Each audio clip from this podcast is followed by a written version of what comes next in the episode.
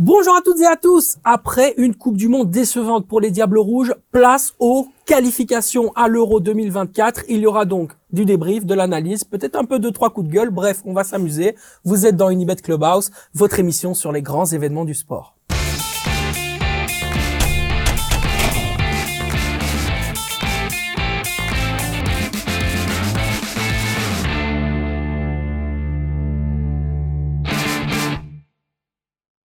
Pour ce faire, bah d'abord, bien sûr, on salue notre Thomas national, national Thomas. Comment ça va? Bien, bien, bien. Et toi? Je suis bah, content de pouvoir reparler du foot. Oui, bah, bah, oui, il faut le dire euh, aux personnes qui nous regardent. Tu te caches souvent. Hein. C'est souvent dans le, les experts quand ça parle pas de football. Euh, quand il y a foot là, je suis là. voilà, quand ça parle de football, Monsieur aime, aime, être dans sa zone de confort. On en reparlera de la zone de confort. Et pour ce faire, on a un invité, bien sûr, exceptionnel. Il a porté à, à deux reprises euh, le maillot des, des Diables Rouges. C'est un homme qui a fait aussi l'histoire du Sporting d'Anderlecht, champion de Belgique à trois reprises, si je ne me trompe pas. Jonathan Lejar est parmi nous. Comment ça va, Jonathan? Bonjour, bonjour à toute l'équipe merci de m'accueillir. Bah écoute, tu es à la maison. Franchement, c'est un vrai plaisir de, de te recevoir. Euh, bon, on va parler un petit peu de ton, de ton actu. Tu es actuellement un joueur de, de visée en, en National 1 euh, belge, donc c'est l'équivalent de la, la, troisième division. Comment ça se passe?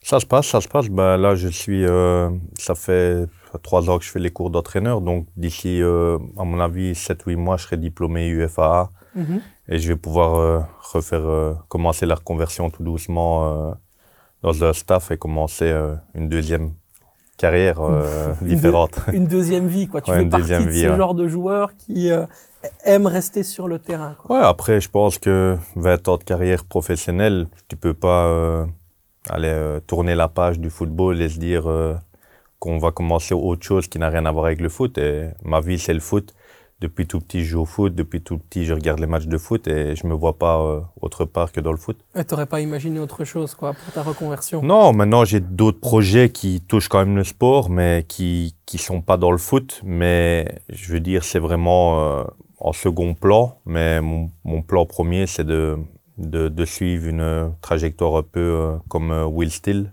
parce que j'ai travaillé avec lui au Standard, quelqu'un que qui a beaucoup de compétences et, personne n'aurait cru qu'il serait un jour euh, où il est maintenant. Donc je pense que c'est un peu, euh, aller pour moi, la personne à, suivre et, essayer de, commencer peut-être au plus bas échelon et monter petit à petit. Mais je vais prendre le temps et le temps qu'il faut pour arriver où, je veux être. Je me rappelle d'un match euh, que tu avais disputé, je pense que c'était en UEFA Europa League contre euh, contre Bilbao, c'est possible. Tu avais été absolument exceptionnel. C'est vraiment un des matchs qui m'a le plus marqué euh, chez toi. Est-ce que tu as des souvenirs encore de, de cette rencontre qui ouais, incroyable? Le Sporting avait marqué Bilbao. On avait gagné 4 heures à la maison contre Bilbao, qui était euh, aussi une équipe du top en Espagne. Quand on voit maintenant Bilbao, et je pense qu'à l'époque, c'était Bilbao de ce niveau aussi, enfin de, du niveau actuel. Et puis la campagne qu'on avait faite était, était remarquable parce que dans les, on avait fait 16 sur 18 dans les poules avec euh, euh, Ajax, avec Suarez, Eriksen, euh, Alderweireld, euh, Vertonghen en défense, Suarez devant. Donc c'était une grosse, grosse équipe de l'Ajax et on, on, va gagner 1-3 là-bas. On fait ici, donc je pense que 16 sur 18 avec le groupe qu'on avait. Et puis éliminer Bilbao et, et, de justesse éliminer, enfin on va dire, par Hambourg, où on gagne 4-3 ici à la maison. Et donc, ça a été pour moi aussi, euh, personnellement, euh, je pense que j'ai été euh, premier ou deuxième joueur avec le plus de stats cette année-là, en 2010. J'avais 7 goals et 6 assists ou 7 assists. Ouais. Donc, le nombre de goals, enfin, d'assists et de goals, ça faisait plus ou moins 13 ou 14 sur la compétition. donc, voilà, j'ai été récompensé pour ça. Et puis, le, le parcours en, en Coupe d'Europe qui a été magique. Exceptionnel, bien sûr. Quand tu penses à Jonathan Lejar, Thomas, Qu'est-ce qui te, qu'est-ce qui te vient à l'esprit? Bah la vitesse c'est un peu euh, la folie aussi. Quand il marquait, il était toujours euh, très euh, très content de marquer. Ça, ça se voyait, son, l'expression elle était elle était toujours toujours grande. Et c'est un joueur fantastique qu'on a tous connu et qu'on adorait regarder en Super Pro League. Ouais, bien sûr. On va parler bien sûr des, des qualifications à, l'Euro 2024. Mais avant d'aborder le que oui que non, je me suis posé la question de savoir si c'était quel était pardon, ton meilleur souvenir avec l'équipe nationale? Bah, le, match contre l'Autriche, je pense que j'avais été homme du match, j'avais eu, je pense, 10 sur 10 dans tous les journaux. Donc, je pense que c'est rare. En général, même quand tu fais un match où quelqu'un marque 3 goals, tu as 8 ou 9 sur 10. Là, j'avais eu 10 dans certains médias. Et, euh, et c'est vrai que sur le banc, il y avait des, des hasards de Bruyne qui étaient sur le banc et moi, j'étais titulaire. Euh, c'était la belle époque. Ouais, c'était la belle époque. Et puis, voilà, les choix ont peut-être fait que j'ai pas su... Euh, continuer à, rester dans le groupe avec mon transfert en Russie. Mais je pense que si j'avais, si j'étais resté en Europe dans un, autre club, bah, je pense que j'aurais fait partie de cette génération euh, comme euh, un Nasser Chatli, par exemple. Euh, je pense, bon, maintenant, je vais pas me comparer à Hazard, De Bruyne et Carrasco et ça, parce que je pense qu'ils ont plus de qualité que moi. Mais je pense à un gars comme Nasser Chatli, que je respecte beaucoup, qui a ouais. beaucoup de qualité, qui a fait une grande carrière. Mais je pense que les choix ont peut-être été meilleurs et que grâce à ça, il a pu euh, continuer à jouer euh, en équipe nationale 10 ans. On en parlera, ça, ton passage euh, au Terek Grozny qui est très intéressant parce qu'il y a beaucoup de choses à en dire, surtout autour du football, bien plus que, que sur le terrain à proprement parler, mais c'est une aventure en tant que telle que tu as choisie. Et ça peut arriver. Il y a des, il y a des footballeurs qui, qui prennent aussi, euh, qui décident de, de, faire un choix qui est plus financier que, que sportif. Hein, on va se l'avouer. Euh, toi, quand tu regardes cette équipe nationale là, on est euh, voilà, on a vu les, les 24 sélectionnés par euh, Domenico Tedesco. On, voilà, on est à l'aube de quelque chose de nouveau pour les, les Diables Rouges. Est-ce que tu es confiant? Est-ce que tu es hypé, comme on dit? Est-ce que tu es excité par ça? Ou euh, est-ce que c'est plutôt avec un petit peu de, de, recul que tu, que tu vois cette équipe nationale qui a bien changé, je suppose, depuis ton, ton, ah, ton époque? Moi, je pense que ce que l'entraîneur actuel a fait, ben, je pense que c'est ce qui Martinez aurait dû faire il y a deux ans, en fait. Quand on voit l'Espagne, bah, l'Espagne, on a connu l'Espagne, euh, la grotte, la grotte Espagne où, où, ils étaient champions du monde, champions d'Europe. Et à un moment donné, ils se sont dit, il faut qu'on tourne la page avec ces joueurs-là, il faut qu'on intègre tous des nouveaux joueurs pour aller préparer l'avenir. Mm -hmm. Et quand on voit l'Espagne maintenant, je pense que l'Espagne, quand on les regarde jouer, je pense que c'est une des meilleures équipes du monde, avec une moyenne d'âge qui est euh, qui est très très jeune. Et, et, et je pense qu'ils préparent et ils ont préparé ça, ce que la Belgique a pas fait. Donc euh, la Belgique, bah, ils se sont dit, euh, on va faire encore avec eux et puis on va préparer. Et je pense que, allez, ils ont, ils ont perdu deux ans. Mm -hmm. Tandis que maintenant, bah, ce qu'il fait, il n'a pas le choix de le faire parce que voilà, il doit préparer les, pour moi les, les deux compétitions qui viennent. Donc c'est l'Euro et c'est la Coupe du Monde. Et je pense que tu peux pas faire avec des, des joueurs qui ont 34, 35, 36 ans.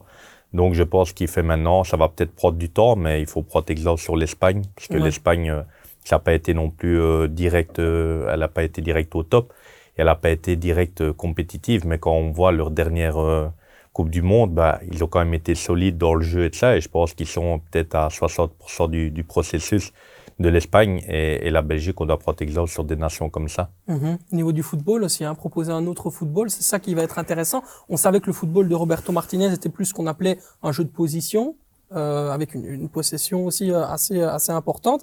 Là, avec Domenico Tedesco, on a vu clairement le prix parti de la vitesse, de la profondeur, de l'impact du jeu vers l'avant, alors que le milieu de terrain était plutôt, excusez-moi de l'expression, mais gangréné par la passe en retrait. Hein. Quand on avait ce milieu de terrain, Witzel, mmh. euh, même avant, hein, avec des Dembélé, etc., Dembélé était intéressant dans la mesure où il savait passer son homme en face à face. Mais quand technique. il devait faire, et qu'il était plus technique, mais quand il devait faire des choix, c'était toujours des, des, des, choix qui étaient latéraux, en fait, euh, non, à chaque vrai, fois. Là, on voit Aurel Mangala, Roméo Lavia, euh, Amadou Onana, que des milieux de terrain qui vont tout de suite euh, vers l'avant. C'est peut-être ça aussi euh, la clé de, du, du, de la Nouvelle-Belgique, Jonathan? Ouais, après maintenant, je pense que ces trois top joueurs, ces trois, mais je pense que au final, il y aura pas ces trois-là, je pense, dans la sélection finale, parce que ces trois joueurs quand même avec le profil un peu similaire. Ouais. Et je pense que il faut quand même un joueur euh, moi, je prends toujours le cas de, de, de Tony Kroos. Par exemple, Tony Kroos, il a l'âge qu'il a, mais quand on voit encore les assises qu'il met, les ballons qu'il donne, et je pense qu'il faut quand même encore un joueur comme ça qui puisse faire le relais entre la défense et l'attaque. Et là, on peut pas, je veux dire, Onana ou, ou, ou ces joueurs-là, ben, c'est des joueurs d'impact, c'est des mm -hmm. joueurs qui, qui, qui, ont beaucoup de volume de, de course, qui ont, qui ont, qui ont cet, cet engagement qu'il faut et qui est nécessaire dans le football moderne. Mais je pense que on peut pas faire avec euh, avec ces trois joueurs là. On pourrait pas mettre ces trois joueurs là en même temps. Donc je pense que ils ont quand même encore Tillemans. Je pense que Tillemans il peut s'il a vraiment la confiance et, qu'il arrive à faire euh, une étape intermédiaire dans sa carrière, parce que je pense que... S'il joue plus haut aussi. Voilà, c'est ça que j'allais dire, et aussi dans un club meilleur. Mhm. Parce que quand on regarde par exemple Trossard, voilà, il va à Arsenal, ben Trossard, je suis sûr qu'il, sur les six mois qui viennent, il va prendre 30% de, allez, de, de, je sais pas, de, son potentiel. Ouais, de son potentiel qui va, qui va, allez, qui va augmenter. et on va avoir un autre Trossard d'office. Et je pense que Tillemans peut devenir euh, ce relayeur-là. Mais pour moi, il doit, il doit faire une étape euh, supplémentaire dans sa carrière euh, en club. Surtout dans le système, on va y venir, que, que veut mettre en place Tedesco, qui devrait rester sur une défense à 3, mais par contre dans un système plus Leipzig, si je peux m'exprimer ainsi, avec plutôt un attaquant qui tournerait autour de, de Romelu Lukaku, à la Lautaro Martinez à l'Inter, euh, tu vois euh, vraiment qui pourrait être Leandro Trossard. Quoi. C'est un peu comme ça qu'on peut le voir. Et puis on a vu surtout la primauté à la vitesse. On va passer au que oui que non. Et puis bien sûr tout ça, ça va ça va être débattu ensemble. Euh, toutes ces questions qu'on a abordées ici précédemment. La Belgique est-elle Kevin De Bruyne dépendante, Jonathan bah, Je dirais quand même oui. Oui, ok. Oui. Ok, là-dessus vous êtes d'accord, c'est bien. On a premier objet de débat, mais euh, vous êtes à peu près sur la même longueur d'onde. Domenico Tedesco a-t-il les épaules suffisamment solides que pour mener la Belgique au succès dans ses qualifications à l'Euro 2024 S'il continue euh, dans, dans, sa philosophie, oui. Oui ou non? Voilà, oui. pour les qualifs, oui. Oui, ok, oui. L'Italie a-t-elle les ressources suffisantes pour défendre son titre de champion d'Europe On y viendra, mais l'Italie qui va jouer contre l'Angleterre cette semaine. Oui non? non. non. Ok, c'est bien. Mais, ok, mais on va démarrer avec la première question sur Kevin De Bruyne, c'est intéressant. Mais avant ça, on a un expert qui s'appelle Guillaume Gauthier, un analyste qui est également journaliste pour Le Vif, qui écrivait pour euh, le, le, défunt magazine qu'on aimait tous, euh, le Football Magazine, euh, qui nous a livré justement son ressenti sur cette question. Kevin De Bruyne est-il, ou plutôt la Belgique est-elle Kevin De Bruyne dépendante? Il répond à la question et nous, on en débat juste après. En fait, euh, la Belgique n'a jamais vraiment été euh, Kevin De Bruyne dépendante parce qu'elle a jamais vraiment été l'équipe de Kevin De Bruyne. Euh, c'est-à-dire que pendant très longtemps, sur Roberto Martinez, l'équipe était principalement articulée autour de, de la qualité d'Eden Hazard pour, pour bouger entre les lignes, se retourner, avancer vers le but. Ensuite, quand, quand il y a eu les, problèmes d'Hazard après la Coupe du Monde, c'est un peu les appuis sur Romelu Lukaku en s'inspirant de ce que faisait Conte avec l'Inter euh, qui ont pris le relais. Et euh, entre les deux, Kevin De Bruyne a toujours été un, un joueur très efficace pour, euh, pour se greffer à ces plans de jeu-là. Euh, mais le plan de jeu n'a jamais vraiment été pensé en fonction de, de le mettre en évidence exclusivement lui. C'était d'ailleurs un des gros problèmes de, de, la Belgique à la Coupe du Monde, puisque euh, Lukaku était blessé, Eden Hazard était loin de sa meilleure forme, et euh, la Belgique n'a jamais réussi à vraiment devenir l'équipe de Kevin De Bruyne ce sera certainement un des, grands défis de, Domenico Tedesco maintenant.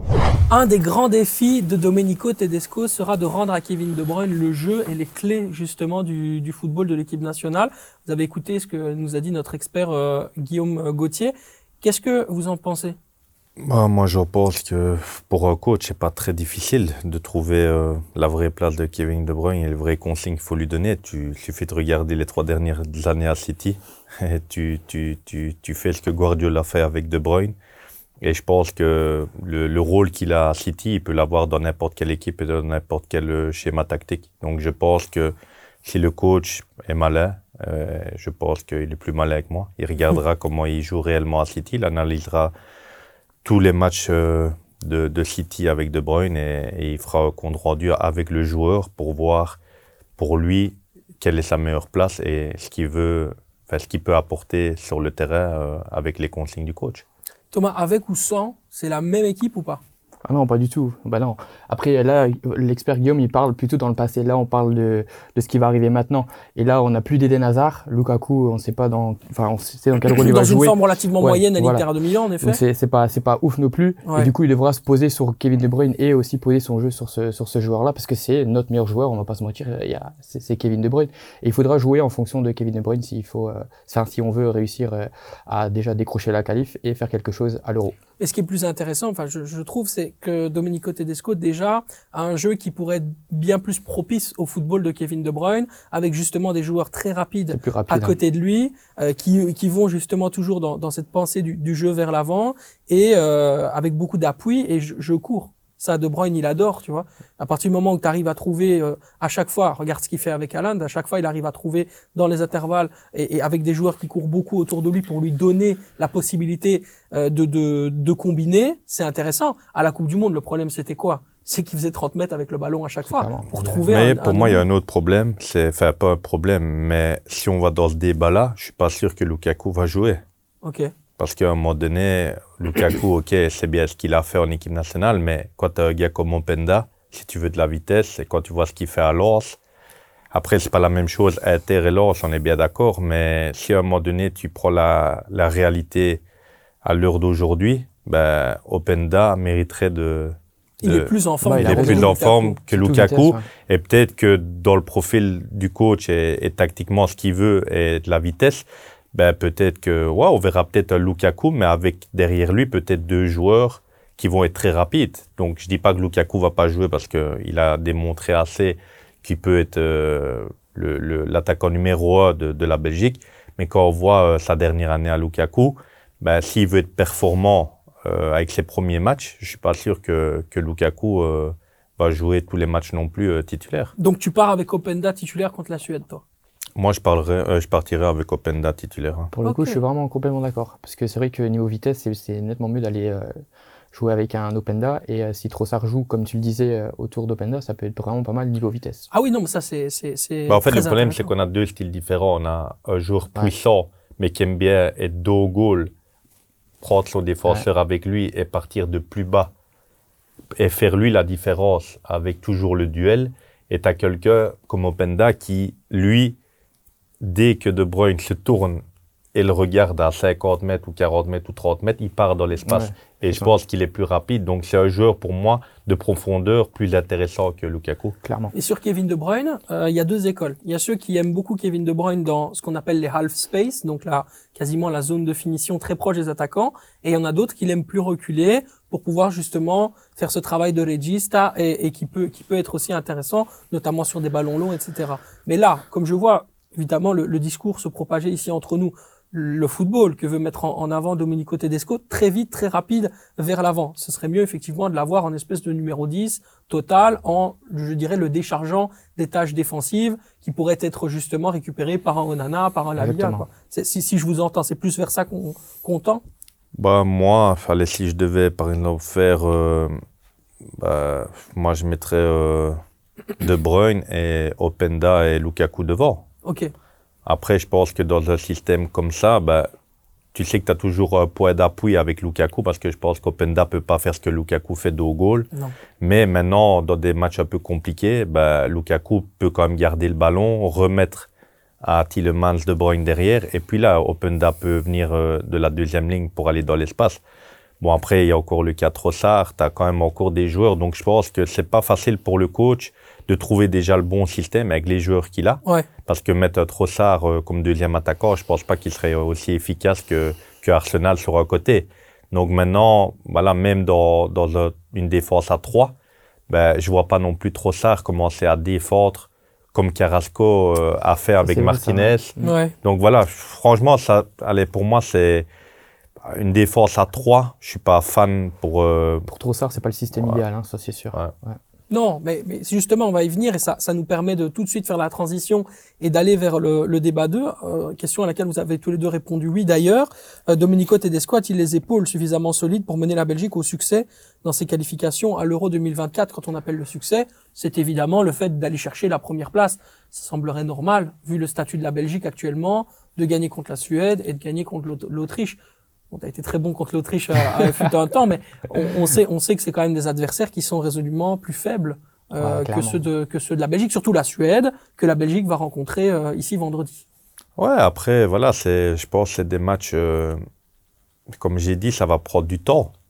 C'est un nouveau coach, il va arriver avec euh, des autres idées et, et je pense que euh, ça va prendre pour moi 6 à, à 1 an avant qu'il soit vraiment au top. Donc je pense qu'il il va passer par des semaines et des mois d'essai de tests, de, de, de se dire euh, des tentatives, est, ouais. des tentatives. Et aussi, je pense le système de jeu n'est pas définitif. Parce que là, il a le système bien en place, mais à un moment donné, il va peut-être se rendre compte qu'il y a peut-être des joueurs comme Trossard ou, ou d'autres qui, qui perdent en qualité par rapport au système et on peut pas faire un système par rapport à trois joueurs ou à quatre joueurs. Mhm. Et je pense que les meilleurs joueurs qu'il a, il va devoir, à mon avis, faire son système par rapport à ses quatre, cinq meilleurs joueurs pour que ces 4-5 soient vraiment performants. Mhm. Juste avant d'aller voir euh, Quentin, j'avais une petite question concernant justement le fameux débat des latéraux, parce que tu as tout à l'heure parlé de quelque chose d'extrêmement intéressant, c'est le positionnement de Carrasco. Aujourd'hui, Carrasco, dans le football qui est celui de Domenico Tedesco, ne pourra pas euh, je dirais, avoir le même euh, le même fonctionnement et ne jouera ne jouera pas même pas du même rôle dans l'animation de Tedesco que euh, celle dans laquelle il, il, performait sous Roberto Martinez. Du coup, qu'est-ce qu'on fait avec Carrasco? Est-ce qu'on va jouer avec des vrais ailiers ou pas? Et qu'est-ce qu'on fait avec les latéraux? Est-ce qu'on va sur des latéraux défensifs ou des latéraux qui ont cette capacité aussi à aller un peu plus vers l'avant, mais à savoir défendre? Type, je sais pas, hein, je, je, prends, c'est mhm. hypothétique, hein, vous me dites mon, votre avis là-dessus.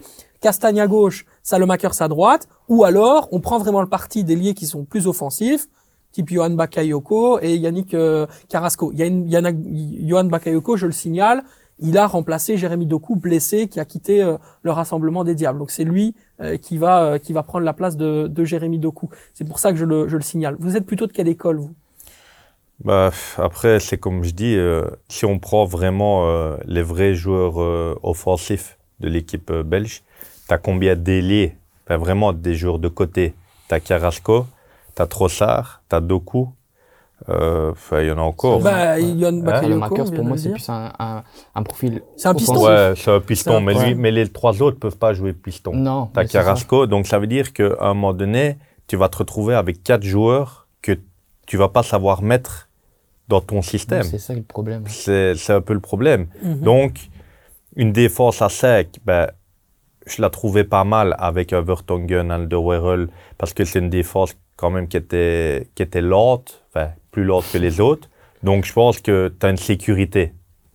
Mais si tu repars sur de nouvelles bases, je pense que tu dois partir sur une défense à 4. Moi, c'est c'est pour moi le, le meilleur système par rapport à tes joueurs offensifs que tu as. Euh, sinon, tu vas devoir te passer de, de joueurs comme Trossard, euh, comme Doku, comme, euh, comme Carrasco, parce que tu vas les mettre, ouais, Martinez là, les a mis dans des systèmes euh, pistons. Mais tu n'exploiteras pas leur mais, potentiel ah non, total. parce qu'ils ont 70 mètres à faire chaque fois. C'est pas du tout leur, euh, c'est pas du tout leur style. Si tu demandes à, à Carrasco, Doku et, et à Trossard de, de défendre euh, sur une double, des doubles joueurs qui se retrouvent en zone offensive sur un côté, Mhm. eh ben, ça veut dire que Carrasco il va devoir toujours faire 70 mètres de course pour venir aider le central gauche.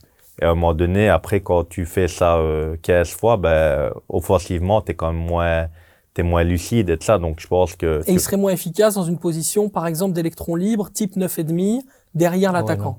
Euh, dans un cadre, par exemple, d'un système à 3-4-2-1, ouais, 3-4-2-1, où on aurait donc peut-être Yannick Carrasco, éventuellement Yann Bakayoko derrière un, un vrai numéro 9, type euh, type Lukaku euh, ou, ou Openda. Euh, ça, ce- ça, ce sera un. C'était l'ancien système. hein. C'est pour Mhm. ça que je dis ça. C'était celui de Roberto Martinez. Là ici, on, on, on va résolument, résolument vers autre chose. Donc toi, 4-2-3-1, si j'entends le système préférentiel.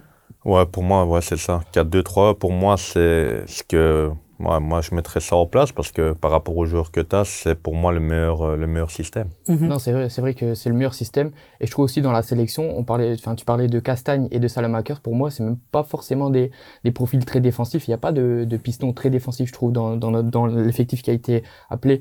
Quand je pense à un, un, un profil euh, défensif, par exemple, sur le côté droit, il y avait potentiellement Fouquet, par exemple. Thomas Et- Fouquet, ouais, ouais. Thomas Fouquet, qui, qui est un peu plus défensif parce que justement, lui, à Reims, il joue à 4. Et ça, ça c'est, je trouve quand même, c'est le, c'est le meilleur système pour la Belgique, vu l'effectif qu'il y a. Mais le, le souci, par contre, si on joue à 4, c'est qu'il n'y a pas forcément euh, de, derrière gauche. Il y en a un, qui joue à Reims aussi d'ailleurs, qui était dans la présélection de, de Tedesco. Que tu connais bien Que d'ailleurs. je connais, oui, de Smet, mais, euh, mais pour moi, il n'a pas le niveau pour jouer en, en équipe nationale. Non, je pense que celui qui aura le niveau, tout le monde le connaît, on commence à en parler, c'est Maxime de Kuiper, Oui. qui est très bon avec Westerlo, qui c'est- le sera à mon avis la C'est saison pas prochaine. encore euh, back gauche. Il est très offensif, C'est hein, trop- c'est ouais, ça le c'est problème. fort offensif. hein, C'est Ouais. un joueur. Ouais, pour moi, c'est un joueur, c'est un bon joueur, C'est un franchement. piston c'est- pour moi. Mais ouais, c'est un piston. Ouais. Maintenant, demander euh, quand tu as des joueurs, tu vas jouer contre l'Angleterre ou Ouais, clairement. contre Saka et tout, et tu mets deux Kuiper. Parce que même en jeune, Je dirais c'est un ailier gauche, hein, en jeune, c'est- ça a toujours Ouais, été un ailier gauche, non, non, un gauche. hein. Non, non, c'est vrai que c'est un gros problème. Ouais. Mais je pense que tu es quand même euh, en Belgique, il y a quand même beaucoup de, de, de joueurs qui jouent à l'étranger et de ça. Bien sûr. Faut pas me dire quand même qu'il n'y a pas un back gauche et. Bah, force est de constater quand pour on moment, regarde, euh, effectivement, il y ouais. en a pas. Hein. C'est, c'est, je pense que l'analyse de, de, de Thomas est, est vraiment euh, importante là-dessus. Euh, on doit à chaque fois rivaliser d'ingéniosité, d'idées, etc. Mettre des joueurs, par exemple, qui ne sont pas à leur poste. Euh, jouer un peu ce que fait Mourinho avec euh, Spinazzola à l'AS Roma, avec Thibaut, avec Timothy Castagne, pour pouvoir entre guillemets appréhender un nouveau rôle pour un, un joueur qui n'en a pas l'habitude. Parce Ouais. que quand on regarde les matchs de, de Timothy, euh, à Leicester, il est latéral droit, quoi. Ouais. Et donc, du coup, qu'est-ce qu'on doit faire? On doit à chaque fois changer le système. Là, il y en a à droite. par droite, ouais, il y a- contre. il y a Siquet aussi, hein. il y a Siquet, il y a, il y a Meunier, il y a. Bah, Castagne. Ouais, ouais. donc ça fait Ouais. eux, ils ont quatre, aussi, ils on ont est 4 5 argent, joueurs ouais, qui peuvent, allez, qui peuvent mettre dans un, un 4 comme un, un 5 avec des pistons, tandis qu'à gauche, ben, Ouais, il y a c'est- pas. Le seul truc que tu pourrais faire, c'est, Torgan Hazard. ou j'allais dire Vertonghen. Ouais, avec Bah, la vitesse de. Vertonghen, C'est hein, si tu le mets possible, latéral gauche, Ouais, tu, mais je veux dire, tu donnes une autoroute. hein, ouais, mon tu copain. donnes une autoroute, mais, défensivement, je Ouais. pense qu'il a l'intelligence et le placement pour compenser, parce que tous les bas gauches sont pas rapides non plus. Non. Donc je pense quand même que le travail, il pourrait le faire, Bah, mais ce c'est pas la meilleure solution, bien sûr. Il, il Maintenant, était arrière gauche avec Anderlecht en début de saison et franchement ces matchs c'était c'était pas bon. Là il joue en défense centrale et c'est nettement nettement plus solide, nettement. Ah ouais. ah ouais, ça euh, c'est sûr. ouais, Avec un central rapide à côté Ouais. de lui, qui va pouvoir à un moment donné anticiper aussi. Mhm.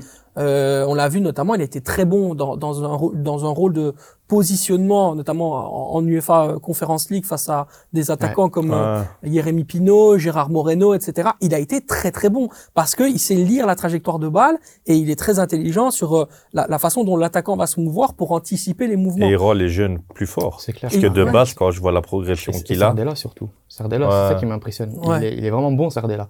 Ah ben c'est peut-être lui le, le prochain. euh, Ah, il pourrait, il pourrait être latéral gauche, mais euh, effectivement. dans longtemps alors parce que ça- certes il a pas encore le niveau mais euh, je trouve que son niveau actuel en arrière gauche c'est pas mauvais en. De toute façon, Sardella, on sait que c'est un travailleur.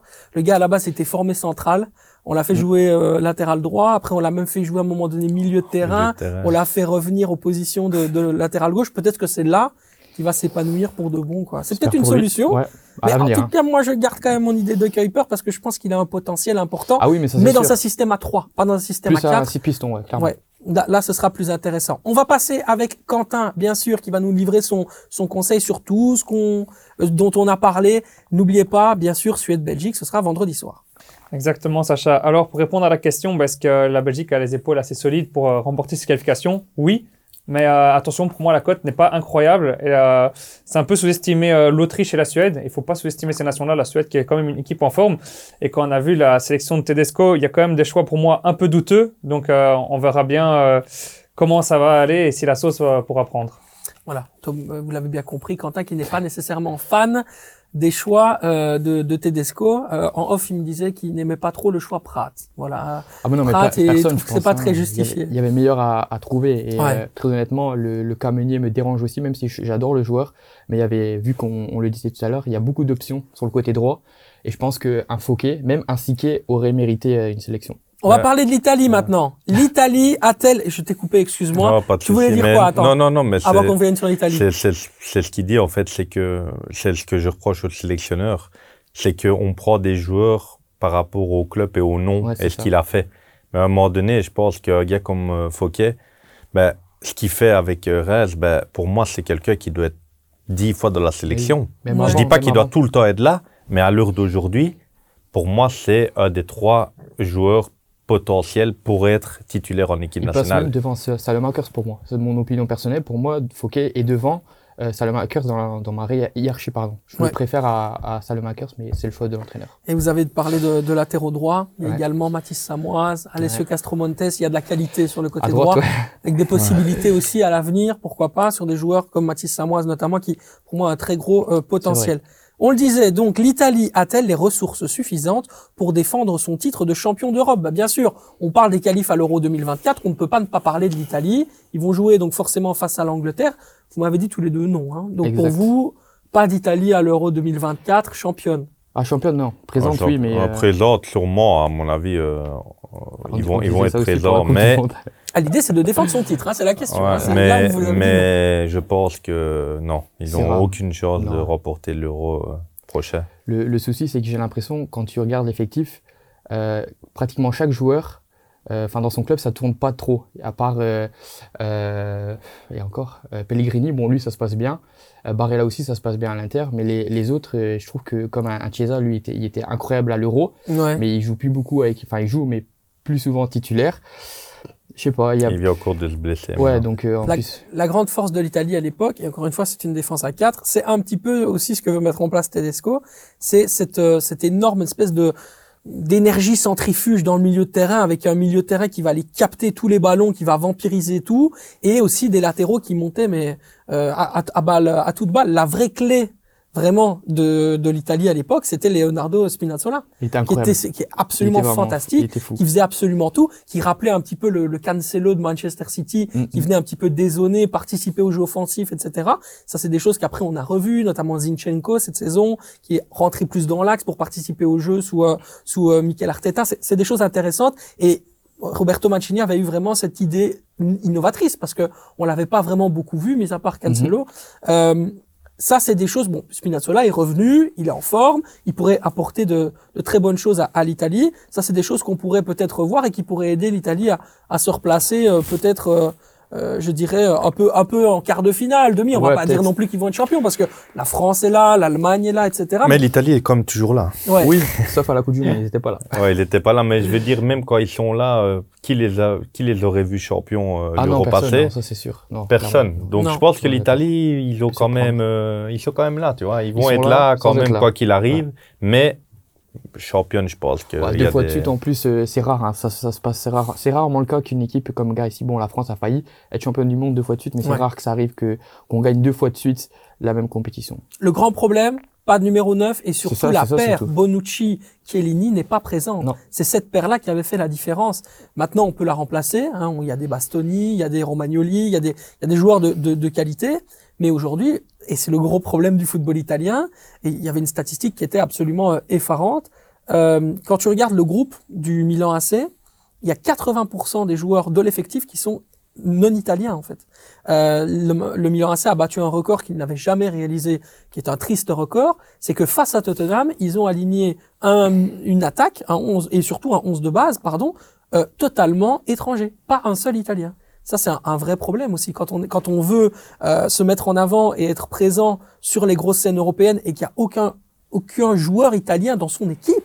C'est vrai, je me suis même jamais rendu compte de ça, mais c'est vrai, à part euh, Tonali, en vrai taulier de cette équipe, il n'y a pas vraiment un vrai Italien. C'est Et du côté du l'Inter Milan, Ouais, s'il n'y a pas- Barella, Barella, c'est à peu ouais. près la même chose. Ouais, hein. Il y a encore, il y a Danilo D'Ambrosio, des La Rome, ça va, non La Roma, La Rome, je pense quand même, ils ont quand même. euh, Pellegrini. Hein. bah, il y, a- il y a Pellegrini, je le disais, il y a Spinazzola, Il y avait Zaniolo, mais. Zaniolo qui est parti Ouais, du est côté de. Galatasaray. Ouais, choix, choix bizarre, entre Ouais. parenthèses. je pense que Mourinho ne le voulait pas du tout, il a choisi. euh, Ouais, ouais, mais quand je vois les qualités qu'il a, euh, il méritait quand même mieux Ah Galatasaray, ouais, même c'est si je donne beaucoup de respect à Galatasaray, hein, mais Il y avait mieux. Il y avait moi, mieux, il y avait ouais. mieux Ouais. par rapport à ses qualités Oui, et- et, ce qu'il a fait avec la Rome. Italie-Angleterre, vous avez une petite idée de, de ce que ça pourrait donner euh, dans les résultats? L'Angleterre quand même. Vu ce qu'ils ont, vu ce qu'ils ont proposé en Coupe du Monde, même s'ils n'ont pas forcément été très très loin, Ouais, j'ai bien aimé le, le, le jeu proposé. Et l'Italie, c'est aussi le problème, c'est qu'on a, ça fait un petit moment qu'on les a plus vus jouer non plus. Le dernier match qu'ils ont joué, ils l'ont perdu en match amical contre l'Autriche d'ailleurs, si, je Mhm. me, si je me trompe pas. Donc euh, ouais, à voir. Mais je pense que l'Angleterre est quand même supérieure à cette équipe de l'Italie sur papier. ok. Jonathan, on va jouer? On va jouer ensemble, on va faire un petit quiz, ça va être sympa. Allez, c'est parti. On va bien sûr passer à question pour un expert. Question pour un expert, vous le savez. Euh, bah, Il y a évidemment trois euh, réponses euh, qu'on va essayer de vous suggérer ou de tenter de vous faire deviner. Et puis, bien évidemment, celui qui gagne, il remporte le fameux chocolat euh, offert par Ken, qui, je l'espère, cette fois-ci, n'a pas oublié de, de l'acheter à la supérette. Hein, Ken, on attend toujours le, le fameux chocolat. Cette semaine, c'est un quiz spécial footballeur champion d'Europe avant les années 2000. Ça, c'est vraiment pour les fans de foot. Et les... bon, ça va aller pour toi, Jonathan. Tu te sens prêt ou pas? À Ouais. peine né, c'est pas, c'est, c'est pas Et quand on possible. répond. euh, tu dois, tu dois y aller le plus rapidement ah, possible. Le on premier est, qui... on est. On est deux, on est deux. ouais, on est vous, êtes, vous êtes que deux. Enfin, en fait, non, on n'est pas deux, t'es tout seul. Attends, ça va. J'ai quand même bossé pour faire en sorte que tu puisses retrouver bon, un petit essayer, peu de hein. qui il s'agit. C'est des grosses têtes, hein, Thomas. Ça va aller. Bah, je te donne de la chance là. Allez, Allez. un petit peu de, de, de spirit. Allez, on va, on va y Let's croire. go. On y Allez, va. go. On l'attente. C'est parti. Né à Vienne, en Autriche, je suis pourtant international danois. Tiens, tiens. Une sélection avec laquelle j'ai notamment remporté l'Euro 1992 et pour laquelle j'ai marqué 22 buts durant ma carrière. Passé par le Bayern, bah, le Bayern Munich, le Milan et la Fiorentina, j'ai remporté la Ligue des Champions avec les Rossoneri en 1994.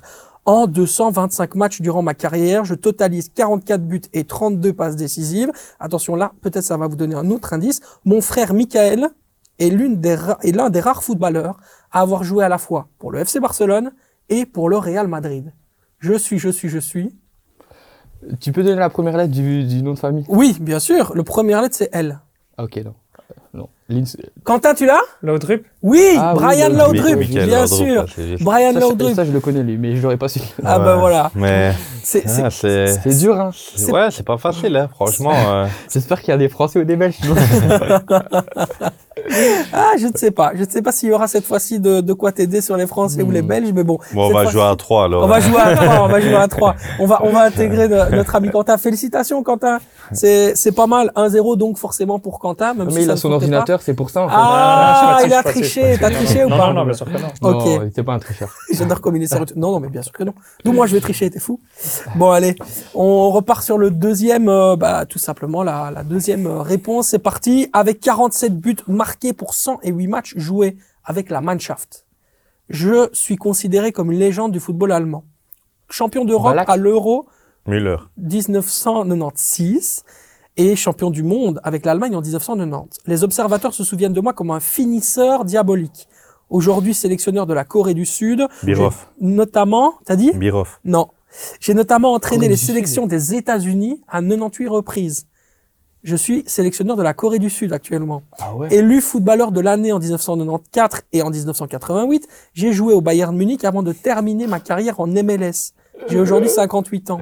Je suis, je suis, je suis. Vous le Je connaissez. suis sûr, c'est facile. Je suis sûr que vous le plus. connaissez. C'est impossible de, pas le, se- de, de, de ne pas le connaître. C'est un attaquant? Oui, c'était un Ouais, attaquant. Incroyable, Ah ouais, une légende. J'ai dit 47 buts marqués pour 108 matchs joués avec la Mannschaft. C'est une légende du, du football allemand. Ah, mais je te crois, hein, mais ça sort pas. Ok, bon allez, je vais vous donner 3 secondes. 3, 2, 1, vous, vous donnez votre langue au chat. Vas-y. Allez. Oui, effectivement. le producteur de cette émission, Ken, donne la bonne réponse en off. Il s'agit bel et bien de Jürgen Klinsmann. Ah oui, bah oui. Véritable Klinsmann. légende, Jürgen Klinsmann.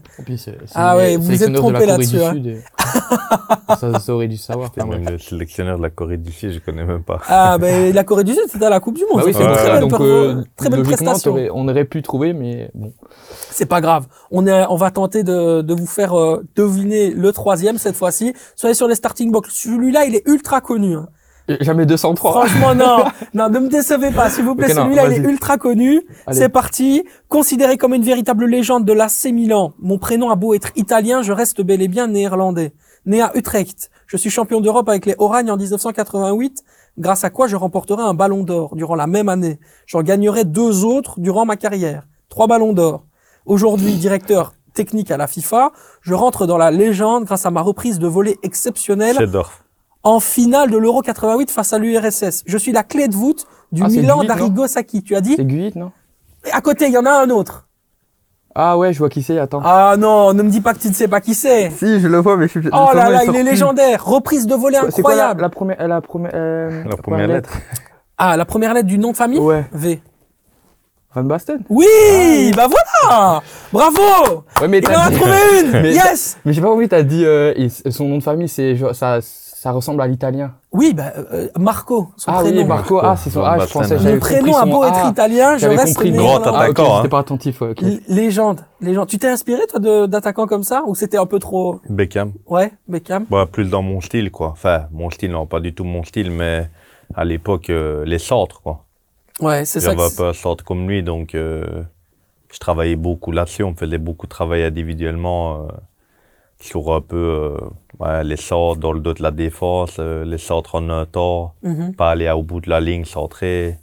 Donc, ouais, c'était un peu plus euh, mon style, on va Qui, dire. qui était plus un joueur d'axe, que toi, tu étais plus un joueur de côté. Ouais, mais euh, il a joué quand même à droite, hein. Ouais, c'est vrai. Vrai qu'il- à Manchester gaucher, et ça. Beckham, David Beckham, droitier. Il était droitier, lui Ouais. Ok, d'accord, ok. Bah, écoute, euh, c'est quand même assez étonnant. C'est vrai que c'est un très bon joueur, mais toi, tu étais surtout sur la vitesse. Lui, tu plus sur la passe. euh. Ouais, mais au niveau de quand j'avais le ballon, que ce soit dans l'espace ou sur la ligne, ben, Mhm.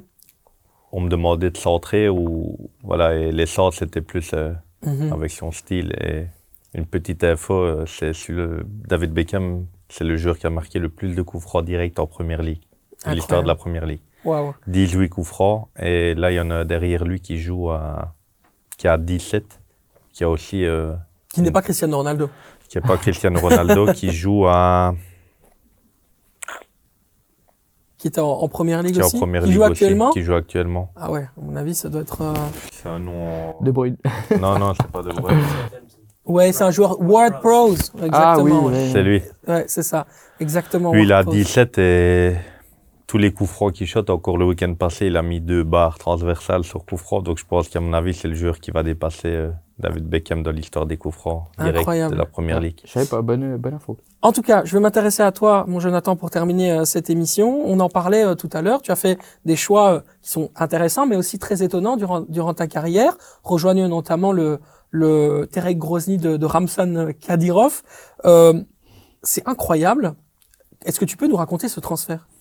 Bah, en fait, c'est un transfert euh, que je regrette pas du tout, même si euh, à refaire, je le fais pas. Ça, c'est sûr et certain. Mais voilà, je vis jamais avec des regrets dans ma vie, donc euh, c'est pas maintenant que je vais commencer euh, à regretter euh, les, les choix.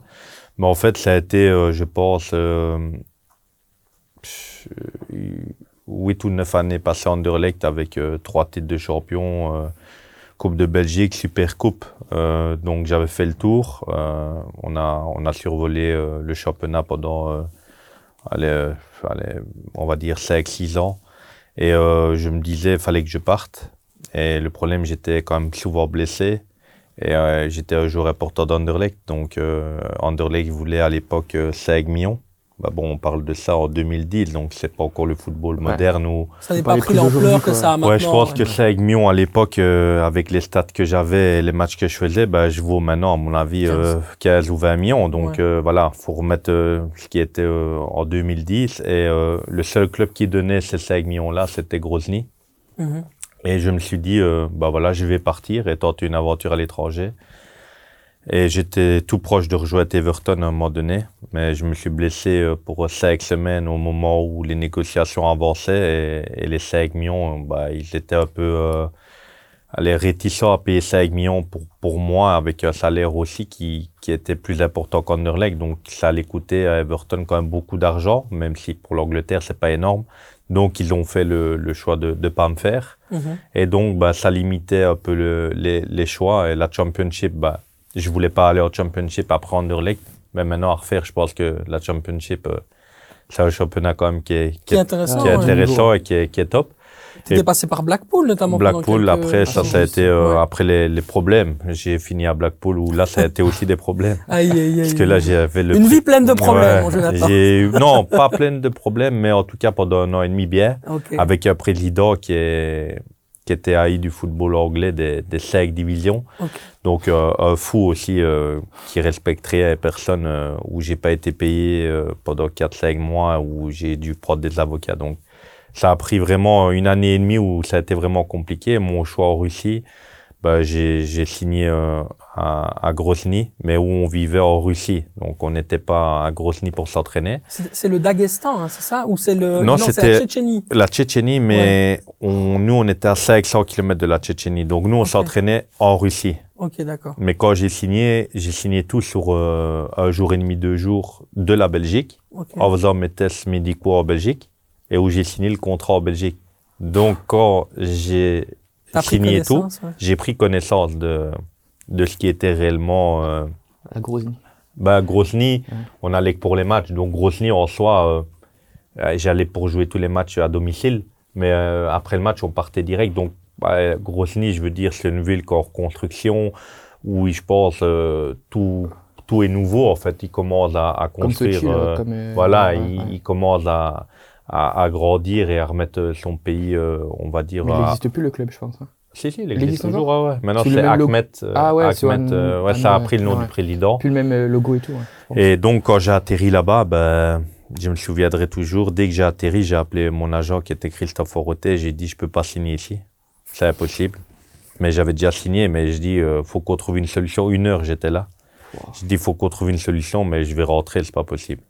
Parce que t'étais- t'étais t'étais mal. Qu'est-ce qui qu'est-ce qui t'a le plus choqué, qui t'a justement conduit à cette décision et à cette, ce coup de fil à ton agent? Ben, c'est que en fait, euh, quand je suis arrivé à l'aéroport, euh, à la descente de l'avion jusqu'au au centre, enfin non, pas au centre d'entraînement, au bâtiment où, où on avait nos chambres euh, pour dormir, se changer, le car pour aller au terrain d'entraînement où il y en avait qu'un, où il n'y avait pas d'air sur le terrain, ben, je me suis dit qu'en fait, euh, c'était 50 ans en arrière de, de ma vie à moi, en fait. T'étais Ah t'étais ouais. carrément revenu au Moyen Âge. En fait. Voilà.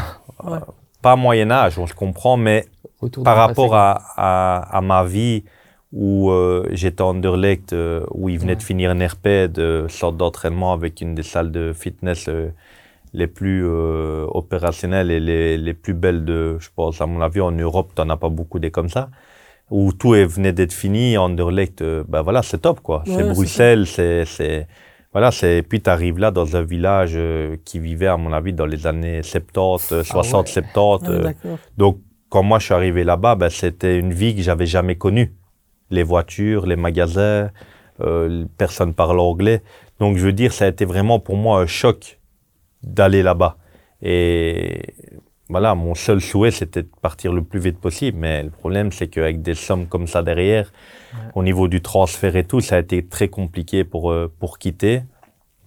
T'as pas eu de problème de paiement eux, non, j'ai pas eu, j'ai pas eu de problème de paiement ça pour ça. Ils ont toujours été réglo, mais pour quitter le club, j'ai eu vraiment du mal. euh, Ouais. T'as j'ai- resté combien de temps là? Je suis resté euh, deux ans. T'as joué, euh, t'as joué, euh, souvent ou c'était comment? Bah, non, je n'ai pas joué beaucoup. Je Ah, crois ok. que j'ai joué 30 matchs, 25 Ah, matchs au total. Mais comme je dis, j'étais pas bien. Donc, mon seul souhait, c'était de rentrer. Chaque fois que j'avais un petit truc ou quoi, je rentrais en Belgique. Parce que voilà, ça allait pas. C'était. Tout, tout à l'heure, tu as dit euh, que c'était à, à peu près influencé par le prix du transfert demandé par Anderlecht. Mais c'est peut-être aussi, tu avais une belle proposition, toi. Et tu te dis, plus jamais j'aurai une proposition pareille. Il faut que je la saisisse parce que derrière, voilà, j'ai quand même une carrière qui est courte. Il faut que je puisse saisir aussi ces opportunités-là. C'est sûr, mais je pense que un dans l'autre, quand tu as plus d'argent, tu en dépenses plus. Donc, Ok. je pense pas que j'avais un très bon contrat Anderlecht. Je venais d'être signé, donc j'étais dans les plus gros salaires du club. Donc, je pense que dans l'autre, c'est pas un choix. Si, financier, c'est sûr que les chiffres étaient plus importants, mais quand on prend le coût de la vie, des voyages et, et tout ça un dans l'autre, ben ouais, tu gagnes un peu plus d'argent, mais sportivement, t'en perds beaucoup. Donc, je pense que. T'es pas forcément plus heureux. Ah non, c'est Ouais, sûr. voilà. Été à l'entraînement sur un terrain, il n'y avait pas, eu- il y avait pas d'herbe sur le terrain. Je me suis dit, Ah oui, carrément. Il n'y a pas d'herbe sur le terrain. ouais, il n'y avait pas d'herbe. donc ils mettent le- en fait, ils mettaient l'argent que sur le salaire des joueurs, quoi. Ils le mettaient pas sur autre chose. En fait, ouais, c'est ça. de fou. Et ça fait deux ans qu'ils ont fait un sorte d'entraînement à Grozny. Donc maintenant, ceux qui signent à Grozny s'entraînent en Tchétchénie et jouent les matchs bon, au stade qu'on jouait. Qui a été quand même inauguré par euh, Maradona, par euh, Ronaldinho, par euh, c'est toutes les stars. Ouais, toutes les stars ont, ont été là-bas. Ouais. Mais voilà, pour moi, ça a été euh, le choc euh, Culturel peut-être, non? culturel et la vie.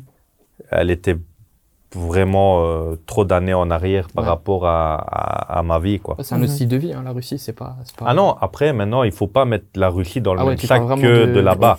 où moi j'étais, c'était un village qui était euh, arriéré parce que voilà, tous les villages en Russie sont, sont un peu 30 ou 40 ans en arrière. Maintenant, tu vas à Moscou. Moscou, Ouais, j'allais ouais, euh, ouais. deux fois par mois. Moscou, elle est dans mes trois plus belles villes que j'ai fait euh, dans ma vie. Pourtant, j'ai fait beaucoup de villes et de ça. Mais Moscou, euh, c'est une ville top. Franchement, à tout niveau, c'est c'est top. Les, les restos, euh, ouais, tout, tout est vraiment est, est magnifique, je trouve, à Moscou. Tu penses que tu as fait tout ce qui était en ton pouvoir pour réaliser la meilleure carrière possible? Ah non, non, non, non. C'est sûr que, comme je l'ai dit souvent, si j'avais peut-être pris plus conscience de, de, de l'extra sportif, euh, de, de la côté football, bah, j'aurais sûrement fait une autre, une autre carrière. J'aurais été peut-être moins blessé et j'aurais peut-être euh, fait une meilleure carrière. Mais voilà, comme je dis, c'est d'avoir pu vivre de, de sa passion et, et d'avoir pu quand même euh, gagner des titres et, d'avoir pu participer à la Champions League, à, l'équipe nationale, à l'Europa League, euh, trois fois champion de Belgique, euh, trois coupes de Belgique gagnées. Donc je pense que si on fait le résumé de ma carrière, ben, je pense qu'elle a été accomplie à 60% euh, sur, mes qualités et ce que j'aurais pu atteindre réellement. Mais quand on voit ce que j'ai quand même atteint, ben, c'est quand même le rêve de millions de jeunes qui, qui commencent à jouer au football. Tu as tout gagné en Belgique C'est déjà ça, hein Super coupe, déjà ça. euh, coupe, euh, ch- ch- champion, euh, Même aussi, trois euh, fois champion avec le Sporting. C'est, on, on le disait en début d'émission, aussi, c'est, c'est incroyable. quoi. C'est, c'est quand même un, un très très très très Bah, beau c'est le rêve, à mon avis, de, Ouais. déjà le rêve de beaucoup de jeunes de pouvoir jouer en DA, mais en plus d'être euh, Dans le voilà, dans, hein. dans, dans le meilleur euh, dans le meilleur en Belgique pendant plusieurs années. Ben voilà, Mhm. ça c'est vraiment euh, la cerise sur le gâteau. Je, je voulais te poser la question du, de ton passage au Standard de Liège, parce que tu as quand même, as quand même gagné une Coupe de Belgique, mais tu fais quand même partie de ces jeunes qui étaient extrêmement forts dans une génération qui est, qui est partie, qui est ensuite revenu dans un cadre que tu m'expliquais en off, qui était très spécial, très spécifique. Tu, tu considères avoir réussi au Standard, toi, comme Mm. tu l'aurais voulu euh, étant enfant, avant de rejoindre le Sporting? Ben maintenant, je pense que si j'avais pas eu, euh, allez, je pense que j'ai été deux ou trois fois euh, homme du mois par les supporters du Standard. Donc, je pense que moi, je pars toujours du principe où si tu tu sais marquer, faire des assists euh, et, être élu par les supporters deux trois fois homme du, du mois, c'est que tu as les qualités pour réaliser de bonnes choses. Maintenant, ben voilà, comme je l'ai dit et je le, je le répète, si j'ai pas joué au Standard, c'est c'est pas à cause des qualités, parce que j'ai eu plusieurs discussions avec euh, des entraîneurs et de ça, mais c'est que c'est que voilà, il y avait d'autres personnes qui qui voulaient pas que je joue au standard et, je pense euh, ça ça ralentit en fait, ça ralentit le fait que je joue plus au standard et euh, chaque fois que j'ai joué, c'était dans des situations où j'ai eu de la patience, je me suis bien entraîné plusieurs mois. L'équipe du standard tournait pas bien, donc à un moment donné, les coachs ben, passent au-dessus de ce qui est extra sportif parce que ben, les qualités sont là et ils savent qu'avec moi, ben, les résultats vont peut-être un peu changer. Et en effet, je me souviens, le premier match que j'ai commencé titulaire, c'est contre euh, Anderlecht. Et je marque et on gagne euh, 1-0. Et après, là, ben, on m'a donné du temps et on a gagné Bruges, on a gagné, donc on a enchaîné euh, une série de, de 12 sur, euh, sur 15. Mhm. Et voilà, donc là, j'ai gagné du crédit. Ouais. Et là, ben, on a ralenti un peu euh, le fait que, Que j'étais un peu boycotté. Mais après, dès que ça retournait et que je me reblessais, ben, si ça tournait, ben, j'étais de nouveau boycotté. Ouais, ça. Donc voilà, ça a été pendant trois ans, euh, ça a été compliqué. Ça, c'est des choses qu'on sent quand on est, quand on est footballeur, le boycott, le côté, la mise, la mise euh, à côté, etc. Ben, surtout quand tu vois sur le terrain que t'es, t'es, t'es bon et que quand tu rentres au jeu, ben, t'es, t'es performant et que, et que après du jour au lendemain, ben, voilà, t'as plus ça, c'est qu'il y a quelque chose, c'est pas possible. Et, et je, je sais pourquoi. Il y a eu des obstacles et, mais voilà, ma force, c'est que peu importe les obstacles, ben, je travaillais pour faire en sorte qu'un jour, ben, la, la roue allait tourner et que j'allais Mhm. avoir euh, des minutes et que j'allais pouvoir aussi rentrer le standard euh, heureux dans, dans certains matchs. Avant de passer au super pari de la semaine, c'est le moment du coucou. On fait un coucou à Guillaume Gillet, qui est un de tes meilleurs amis, euh, Guillaume Gillet, euh, euh, dans la vie. Et on va justement poser la question, Guillaume, si tu nous regardes, c'est le moment de d'être très attentif, parce que on va te demander quel est le plus grand secret de Guillaume Gillet. Qu'est-ce que, qu'est-ce que Guillaume Gillet nous cache depuis tant d'années et que toi tu sais? On Bah, l'embrasse, bien sûr, on aime beaucoup Guillaume Gillet. c'est le parrain de mon petit déjà. Bah oui.